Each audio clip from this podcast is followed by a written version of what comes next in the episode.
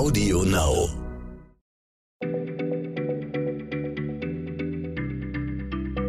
Schneller Schlau, der tägliche Podcast von PM.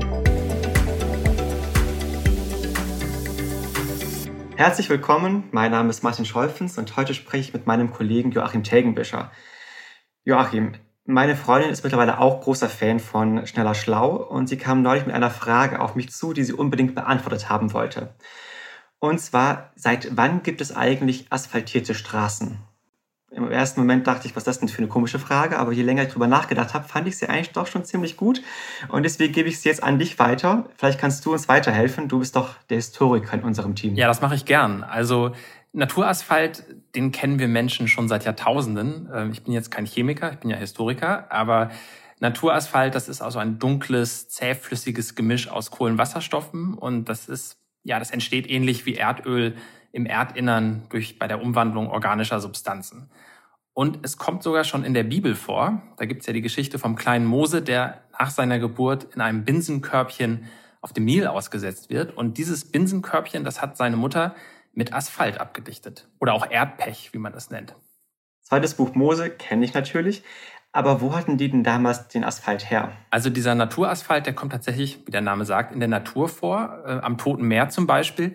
Deshalb haben die Römer das Tote Meer auch Lacus Asphaltitis genannt, Asphaltsee. Und äh, in der Antike hat man diese klebrige Substanz nicht nur zum Abdichten benutzt, man hat in Babylon zum Beispiel auch die Fugen zwischen den Ziegeln der Prozessionsstraße damit gefüllt. Die größten Straßenbauer damals waren ja die Römer, aber die hatten ja noch keinen Asphalt benutzt, die hatten ja Steine auf den Straßen. Genau, oder? Ganz richtig. Also die berühmte Via Appia zum Beispiel, die war mit Basalt gepflastert und das hat für die damaligen Bedürfnisse völlig ausgereicht. Also diese Römerstraßen haben Frost und Regen gut widerstanden, das war das Wichtigste. Und die waren übrigens nicht so holprig, wie es heute auf den erhaltenen Abschnitten aussieht. Äh, diese Unebenheiten, das ist ja eine Folge von dem Verschleiß von über 1000 Jahren und schlechter äh, Instandsetzung.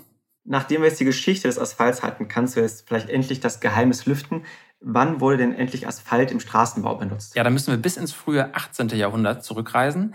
Und zwar damals hat ausgerechnet ein Grieche in der Schweiz ein riesiges Naturasphaltvorkommen entdeckt. Und dieser Mann war Arzt und wollte eigentlich ja, Asphalt, diese Substanz für medizinische Zwecke nutzen. Klingt ein bisschen schräg, war aber so.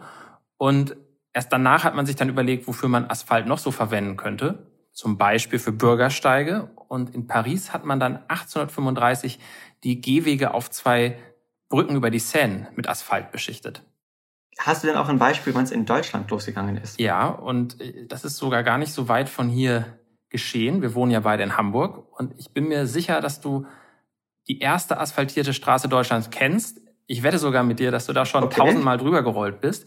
Ich rede nämlich vom, ich bin gespannt. Ja, ich rede nämlich vom Jungfernstieg an der Binnenalster also eine der besten Adressen der Stadt. Und im Jahr 1838 haben die sonst so sparsamen Pfeffersäcke mal bisschen die Spendierhosen angezogen und haben diese Prachtstraße asphaltieren lassen. Auf dem Jungfernstieg war ich natürlich schon mehrere Male, aber das war jetzt eine Prachtstraße. Wann hatte man denn jetzt mal eine Fernstraße, die auch für Autos ist, mit Asphalt in Deutschland belegt? Also das hat noch lange gedauert. Äh, erstens war Asphalt im 19. Jahrhundert noch ein ziemlich teures Material und es war auch noch nicht so richtig ausgereift. Also zum Beispiel gibt es ja das Problem der Hitzebeständigkeit. Ne, Im Sommer äh, weicht Asphalt ja gerne mal auf und dann bleibt man daran kleben. Oder aber, wenn es kälter ist, äh, wird der Asphalt durch die Räder von Fahrzeugen poliert und die kommen dann ins Rutschen.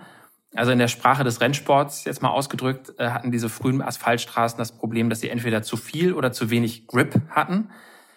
Aber Anfang des 20. Jahrhunderts hatte man so die richtige Mischung aus diesem ja, Bindemittel und ähm, dem zerkleinerten Gestein gefunden. Aber erst das Auto hat dann den Asphaltstraßen wirklich zum Durchbruch verholfen.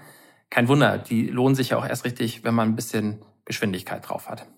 Ging das dann schnell? Also waren die Zeiten des Pflasters dann sehr schnell gezählt? Also von wegen Pflaster, also noch in den 20er Jahren, das muss man sich mal vorstellen, waren in Deutschland mehr als zwei Drittel aller Straßen gar nicht gepflastert, sondern das waren richtige Schotterpisten. Und das heißt, die Autos, die ja dann in dieser Zeit aufkamen, die haben unfassbar viel Staub aufgewirbelt. Und die Lösung für das Problem, du ahnst es, war dann die Asphaltstraße. Dieser moderne Asphalt, den wir heute im Straßenbau äh, verwenden, der wird übrigens aus Erdöl gewonnen. Okay, ich fasse mal zusammen. Asphalt kennt man schon viel länger, als ich erwartet habe, weil es ein Naturprodukt ist. Im Straßenbau kommt es aber erst relativ jung vor. Und es war gar nicht so, dass man zuerst die Pflaster und dann den Asphalt hatte, sondern oftmals sehr schnell von Schotterpisten direkt zum Asphalt übergegangen ist. Genau. Dann muss ich allerdings noch sagen, als Fahrradfahrer finde ich Asphalt doch auch noch sehr, sehr gut. Das würde ich sofort unterschreiben. Dann danke ich dir, Joachim. Herzlichen Dank und bis zum nächsten Mal. Ja, vielen Dank. Tschüss. Schneller Schlau, der tägliche Podcast von PM.